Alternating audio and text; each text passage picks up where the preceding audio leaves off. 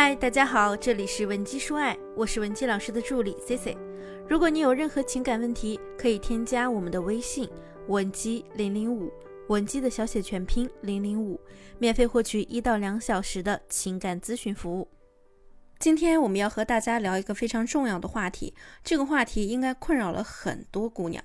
那就是为什么谈恋爱最开始的时候，你生气或者找男友吵架，对方很快就来和你道歉哄你，而一旦恋爱时间久了，男友就对你生不生气，是不是不高兴，就越来越不关注了，吵架了也不主动来寻求解决的办法，即使哄你也哄得很敷衍，甚至啊干脆懒得哄你。更有甚者呢，变化更大，明明他有错在先，但是他非但不承认有错，还十分的倔强，不肯跟你妥协。那么，首先我们来了解一下，为什么你们的关系会发展成这般田地呢？那首要的是，我们要想一想，你们刚在一起的时候，初次吵架的那几次，大多数时候是不是他都积极主动的跟你道歉了，然后来哄你？很多女性啊，就是在谈恋爱以后，经过了几次这样的吵架，然后呢，发现好像吵架就上瘾了，好像自己变得特别容易生气。只要你不开心，只要吵架，男朋友就会来哄你，然后呢，就会不断的来给你打电话，跟你解释。这种情况下，你就会觉得呀，得到了比平常更浓的感情浓度。当你通过这样的方式来不断的从男朋友那里得到他是在乎我的，他是爱我的这样的感情验证时，你就越对这种方式沉迷。但是呢，我们要反过来想一想。他也只是一个普通的和你同辈的男人，是人不是神，和你一样有需求有渴望，所以你一次次的用吵架，希望对方来持续提供超高的情感浓度，对男方来说是一件很消耗也很痛苦的事情。在男女婚恋关系的供需问题中啊，大部分女生在恋爱的时候都处于一个相对高位的水平，使得你在潜意识会产生这样一种想法，那就是我现在位置比你高，所以呢，我就用这种方式来欺负你，看你敢不敢来哄我。如果你不来哄我，那我就要和你分手，我就再也不跟你好了。那这种恋爱初期的高位呢，短期看没问题，长期看啊必不可行。为什么呢？因为你不会一辈子谈恋爱，对不对？你不会一辈子都处于花期，处于婚姻选择权最高位的时候。当你在你们的关系是以谁的选择权大，谁就更有恃无恐，谁就可以欺负对方这样的状态下开始时，那你想一想，等你婚后。或者你怀孕的时候，等你到了年纪大一些，青春不在，美貌不在，而对方的财富积累或者社会地位累积又提升的时候，会怎么样呢？你是默认和男人逆转位置，等他处于高位的时候也来欺负你吗？甚至呢，在很多亲密关系中都没有等到女方结婚生子、年老色衰这一步。当你们谈恋爱谈到一定时候，对方的阶层指数没有那么高，或者是当对方看到你对他越来越依赖的时候，你只是一味的争吵作闹，却不会真的离开的时候，那他就已经开始会对你不耐烦，不再哄你，并且不再关注你的感受了，对吗？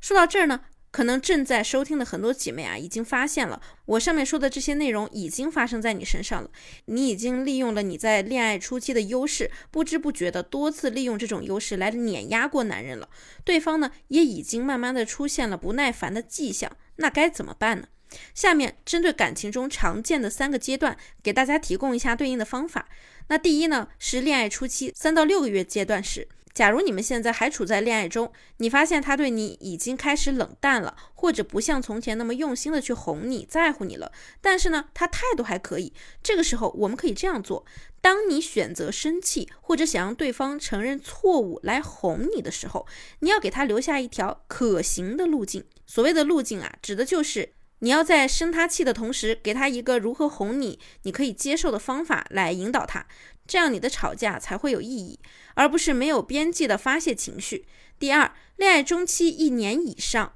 当你们恋爱已经谈了很久，可能你现在和他吵架或者生气，他也不会像之前那样特别的紧张你，基本上呢处于一个不搭理你，然后不作为又没有任何反应的状态。总而言之啊，就是冷漠、冷漠再冷漠。这个阶段呢，危险系数还是比较高的，因为对方对咱们的热情啊，在前期已经耗尽了。他用冷处理的方式呢，很可能是心里认定了你这个女人啊不能惯，他做什么事儿呢都没用，反正啊就是这么跟你耗着，顶多听你多唠叨几句。这个时候的处理方式呢，除了上面那条要给出对方解决方案以外，等到他按你说的做了之后，还要及时的给他一个正向积极的回馈。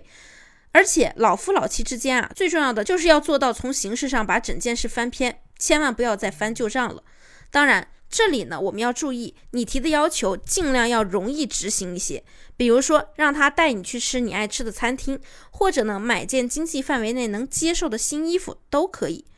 当然，如果你发现你在生气之后提出了一个很小的要求，也尽量的已经引导他去做了。但是对方呢，依然懒得搭理你，不把你放在心上。从理论上来讲，如果是这样的情况，我建议你尽量不要和这个类型的人进入婚姻，及时止损，找到新对象才是最适合你的。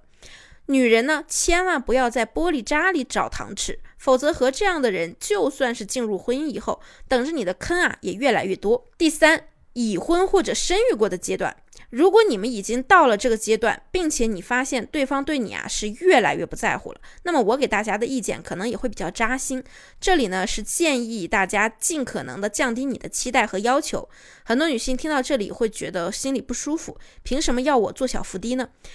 对于已婚后感情发生变化的姐妹们来说，其实呢这就像是你有一张信用卡，但是啊这张信用卡目前已经被你给刷爆了。所以最好的方法呢，就是不要再去透支了，而是尽可能的往信用卡里多存一点。再从你们恋爱初期到恋爱中期，再到结婚以后，如果你从来没有注意过他的情感需求，只是一味的表达自己的感受，让对方满足你的需求，那你们的感情额度啊，自然会告急了。这里呢，还建议大家尽可能的最大程度保持自己的美丽和赚钱的能力。总之，就是现状已经很不好了，请你尽量的去增加自己的战斗指数和市场竞争力，让更多的选择权能握在手里，不让事情变得更糟糕。